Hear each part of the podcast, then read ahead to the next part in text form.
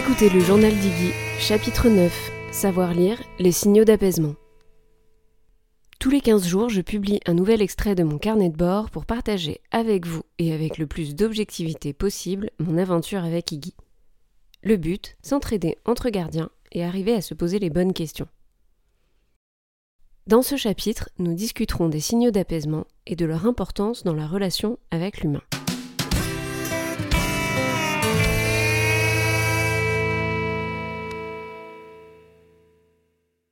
Saviez-vous que votre cheval cherche à communiquer avec vous? Saviez-vous qu'il est possible simplement en le regardant de dialoguer avec lui?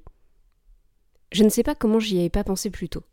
Et je m'en veux de ne pas avoir connecté mon expérience avec ma chienne Orion à mon début d'aventure avec Iggy. Il y a deux mois environ, je tombe sur un post Instagram de Genuine Ekin qui explique que beaucoup de cavaliers confondent excitation et stress chez le cheval. En lisant ce poste, mon cerveau fait tilt. Nous ne savons pas assez bien lire les expressions corporelles de nos chevaux, comme c'est le cas avec nos chiens. Je me mets alors à taper signaux d'apaisement cheval dans Google. Et là, bingo Bien évidemment, le cheval utilise les signaux d'apaisement comme le chien pour communiquer. Après avoir passé les dernières semaines à lire et à débroussailler le sujet, j'ai donc envie de vous partager le début de mes lectures et de mes recherches dans ce nouveau chapitre. Le sujet est vaste. Je vais donc découper ce premier épisode probablement d'une longue série en trois parties. 1. Qu'est-ce que c'est les signaux d'apaisement? 2. Leur rôle et leur utilisation par le cheval. 3. L'importance d'en tenir compte dans l'éducation de votre cheval. Pour commencer, qu'est-ce que c'est? Chez les humains, nous utilisons le plus souvent la parole pour communiquer. Pour autant, notre corps, notre gestuel, dit beaucoup de nous. Parfois, on dit que le corps nous trahit. On cherche à contrôler une situation en maîtrisant notre voix, notre intonation, notre respiration. Mais notre corps, lui, envoie d'autres signaux. Nos yeux roulent sur eux-mêmes, nos doigts se crispent, notre bouche forme un rectus. Chez le chien, on parle de code canin, notamment quand il s'agit de comprendre les interactions entre congénères. Le chien va utiliser tout son corps pour ce faire. Différentes postures reconnaissables nous permettent à tous de deviner ses intentions. Ces codes de communication sont donc variés et nombreux. Si certains sont évidents, d'autres sont plus subtils à interpréter. Au sein de ces codes canins, on retrouve aussi des signaux dits d'apaisement. Ces derniers seront plutôt exprimés en situation d'inconfort, d'où leur appellation.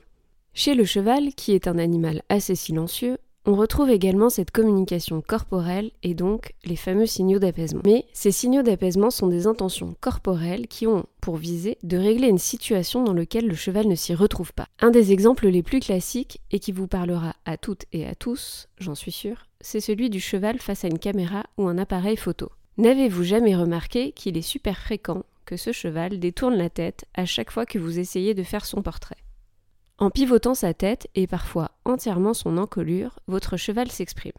Il cherche à communiquer son inconfort et se détourne. Mais comment être sûr qu'il s'agisse simplement d'un signal d'apaisement et qu'il ne regarde pas simplement ce qu'il se passe derrière sur sa gauche? La réponse est dans la question. Se passe-t-il justement quelque chose à gauche qui attirerait son attention? Est-ce que son oreille reste braquée sur vous et votre appareil pendant qu'il détourne sa tête? Je n'ai pas choisi cet exemple par hasard. Contexte, environnement et signaux d'apaisement sont donc à observer et à analyser ensemble. Votre cheval peut détourner la tête plusieurs fois par jour sans que ce comportement précis cherche à communiquer quelque chose. Il peut tourner la tête pour regarder dans une direction, éviter une branche, aller chercher une plante en particulier, aller se gratter le bas-flanc avec les dents. Pour autant, le cheval peut aussi détourner la tête pour indiquer qu'il ne veut pas de contact se détourner d'une situation ou encore se décharger émotionnellement.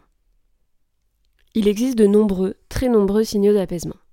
Chacun a sa fonction et est utilisé seul ou cumulé à d'autres en fonction des circonstances dans lesquelles le cheval se trouve. Pour vous donner une première liste, voici les signaux d'apaisement les plus connus.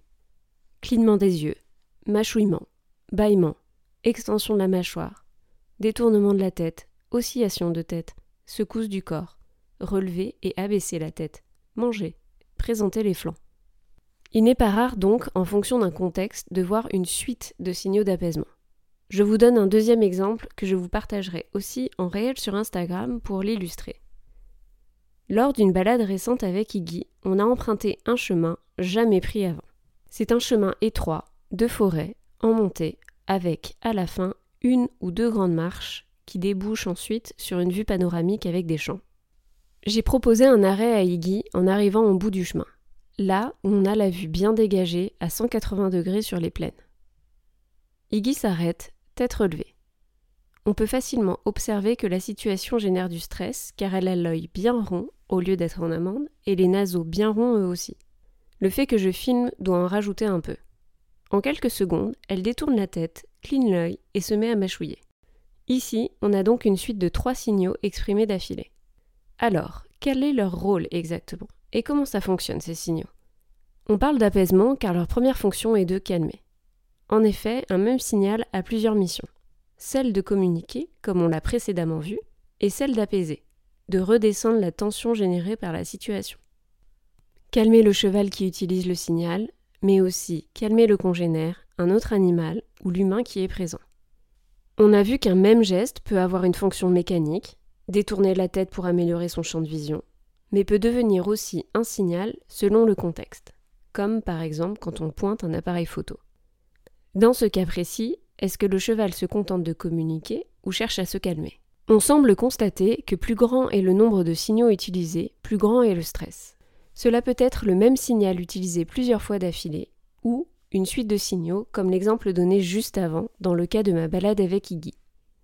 Les signaux apparaissent donc avec un changement de situation dû à la présence et les actions d'un congénère, d'un humain, d'un autre animal, mais aussi d'un son ou d'un stimulus dans l'environnement. Ça peut être le passage d'un vélo, d'un tracteur, un arrosage automatique qui se déclenche, une porte de box qui claque, mais également la découverte d'un objet inconnu, comme un ballon, une brouette, une bâche, une souche d'arbre à la forme tortueuse. Il arrive que le cheval marque une pause entre deux signaux. Dans ce cas, on suppose qu'il s'agit donc plus d'un acte de communication où il attend une réponse en retour. En fonction de si la réponse vient ou pas, il redemande ou alors combine d'autres signaux pour être plus expressif tout en cherchant à soulager la pression accumulée par la situation. En commençant à m'intéresser au sujet, je me suis alors procuré le seul livre que j'ai pu trouver. Il a été écrit par Rachel Dreisma. J'espère que ça se prononce comme ça. Et il n'existe à ce jour qu'en anglais. Rachel montre et explique l'échelle de communication des signaux d'apaisement. Je vais bien sûr vous scanner la page et vous la mettre à disposition en description de l'épisode.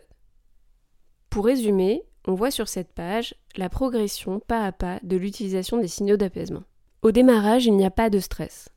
On part donc sur l'échelle au niveau zéro. Puis la situation change. L'environnement est modifié par l'apparition d'un événement, quel qu'il soit. Le cheval utilise alors un ou des signaux d'apaisement à l'encontre du stimulus, dans le but de décroître son propre niveau émotionnel.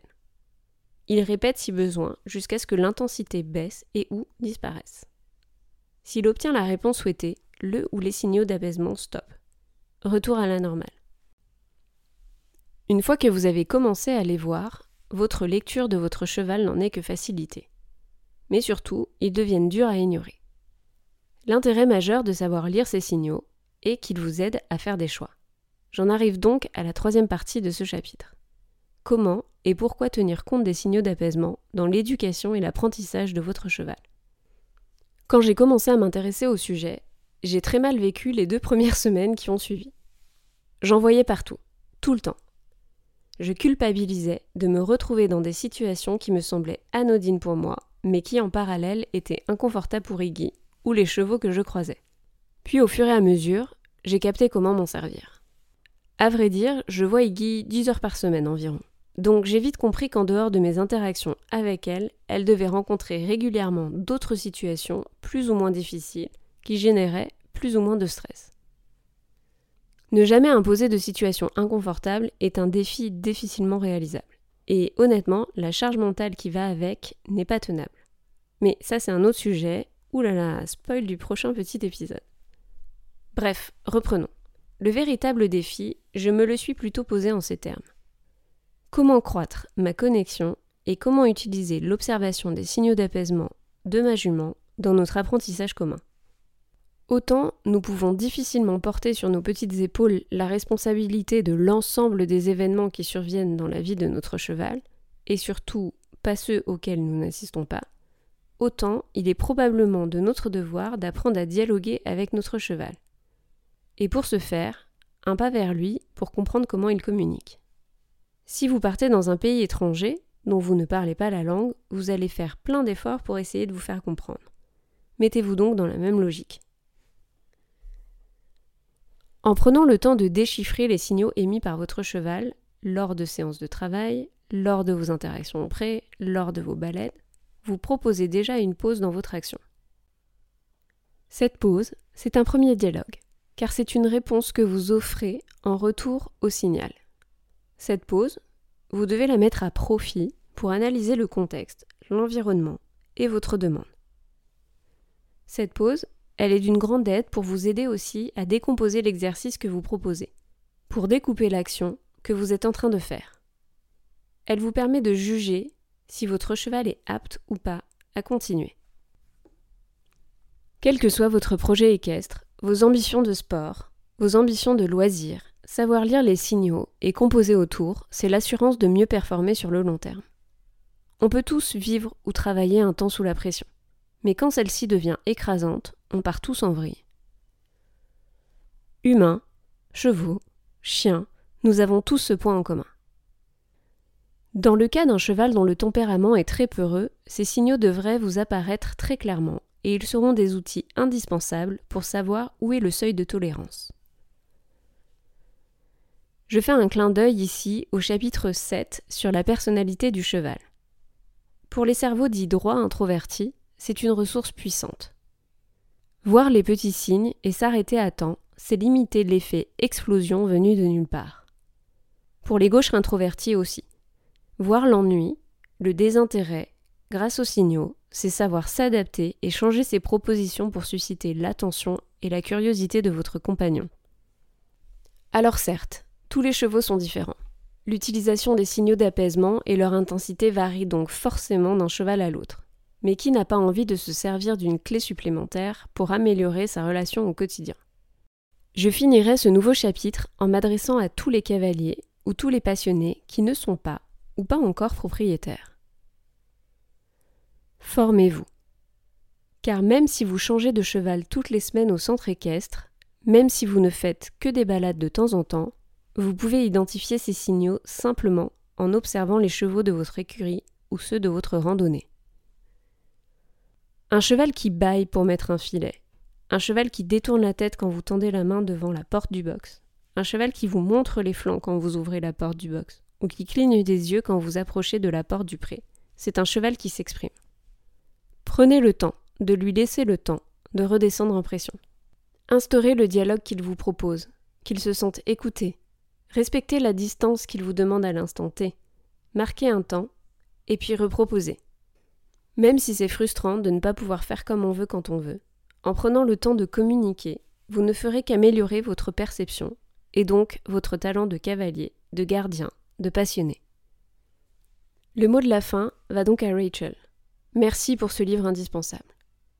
Si seulement on commençait l'équitation en le lisant, on gagnerait un temps précieux par la suite. C'est déjà la fin de ce chapitre. J'espère que cet épisode vous a plu si vous souhaitez participer à notre envolée et permettre à d'autres amoureux des chevaux d'échanger et de discuter avec nous, n'hésitez pas à partager le podcast sur vos propres réseaux sociaux ou à laisser quelques étoiles. Vous ne savez pas à quel point c'est important et gratifiant de voir vos publications. C'est la plus belle des récompenses. On se retrouve ici dans 15 jours pour un nouvel épisode et en attendant, vous pouvez aussi nous rejoindre Iggy et moi sur Instagram. Nous y sommes sous le pseudo iggy.journal. D'ici là, je vous souhaite le meilleur. À bientôt.